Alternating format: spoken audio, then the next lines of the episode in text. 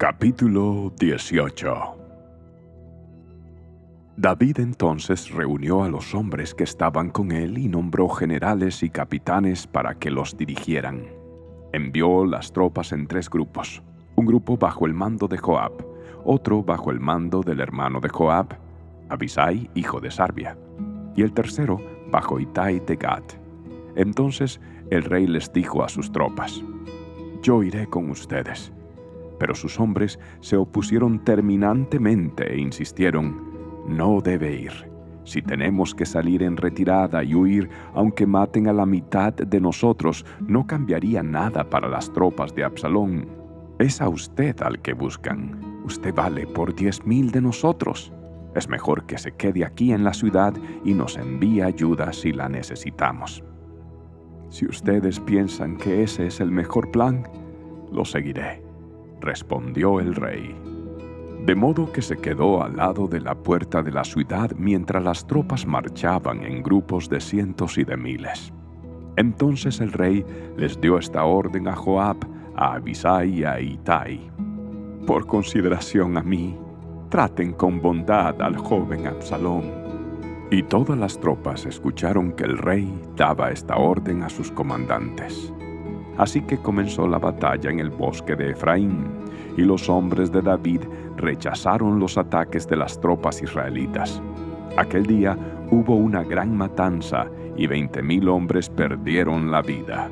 La batalla se extendió con furor por todo el campo y perecieron en el bosque más hombres que los que murieron a espada. Durante la batalla, Absalón se cruzó con algunos hombres de David. Trató de escapar en su mula, pero al pasar cabalgando debajo de un gran árbol, su cabello se enredó en las gruesas ramas. La mula siguió y dejó a Absalón suspendido en el aire. Entonces uno de los hombres de David vio lo que había pasado y le dijo a Joab, Vi a Absalón colgando de un gran árbol. ¿Qué? preguntó Joab. ¿Lo viste ahí y no lo mataste? Te hubiera recompensado con diez piezas de plata y un cinturón de héroe. No mataría al hijo del rey ni por mil piezas de plata, le respondió el hombre a Joab. Todos escuchamos lo que el rey les dijo a usted, a Abisai a Itai.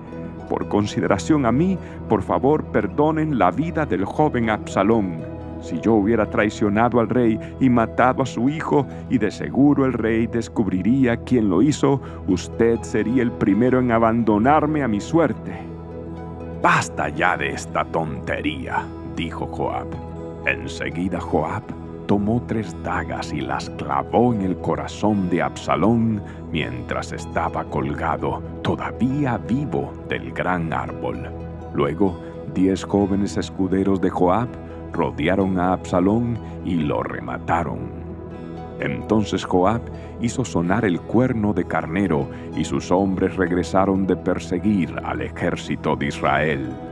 Arrojaron el cuerpo de Absalón dentro de un hoyo grande en el bosque y encima apilaron un montón de piedras, y todo Israel huyó a sus hogares. Mientras aún vivía, Absalón se había erigido a sí mismo un monumento en el Valle del Rey porque dijo, No tengo hijo que perpetúe mi nombre.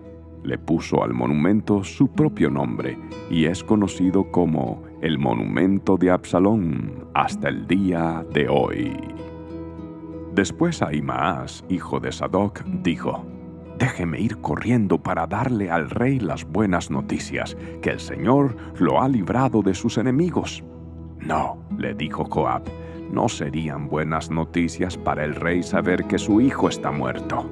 Puede ser mi mensajero otro día, pero hoy no. Entonces Joab le dijo a un etíope, Ve a decirle al rey lo que has visto. El hombre se inclinó y se fue corriendo. Pero Ahimaas continuó rogándole a Joab, pase lo que pase, por favor deje también que yo vaya. ¿Para qué quieres ir, hijo mío? le respondió Joab. No habrá recompensa por las noticias. Estoy de acuerdo, pero igual permítame ir, le suplicó. Joab finalmente le dijo, Está bien, puedes ir. Entonces Ahimaas tomó el camino más fácil por la llanura y corrió a Maanaim y llegó antes que el etíope.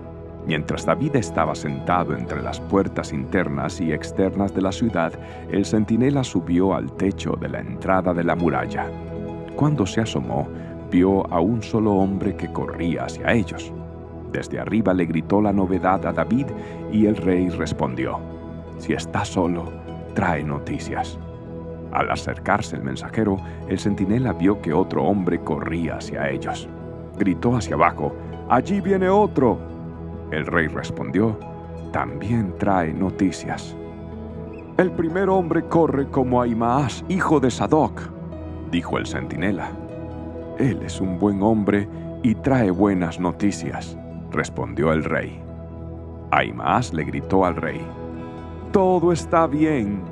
Se inclinó delante del rey rostro en tierra y dijo, Alabado sea el Señor su Dios, quien ha entregado a los rebeldes que se atrevieron a hacerle frente a mi Señor el rey.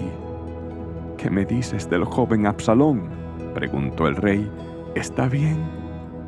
Cuando Joab me dijo que viniera, había una gran conmoción, contestó Aimaas, pero no supe lo que pasaba. Espera aquí, le dijo el rey, y Aimaas se hizo a un lado. Enseguida el etíope llegó y le dijo, Tengo buenas noticias para mi señor el rey. Hoy el Señor lo ha librado de todos los que se rebelaron en su contra. ¿Qué me dices del joven Absalón? preguntó el rey. ¿Se encuentra bien? Y el etíope contestó, que todos sus enemigos, mi señor el rey, ahora y en el futuro, corran con la misma suerte de ese joven. Entonces el rey se sintió abrumado por la emoción, subió a la habitación que estaba sobre la entrada y se echó a llorar. Y mientras subía clamaba, oh mi hijo Absalón, hijo mío, hijo mío Absalón, si tan solo yo hubiera muerto en tu lugar, oh Absalón, mi hijo, mi hijo.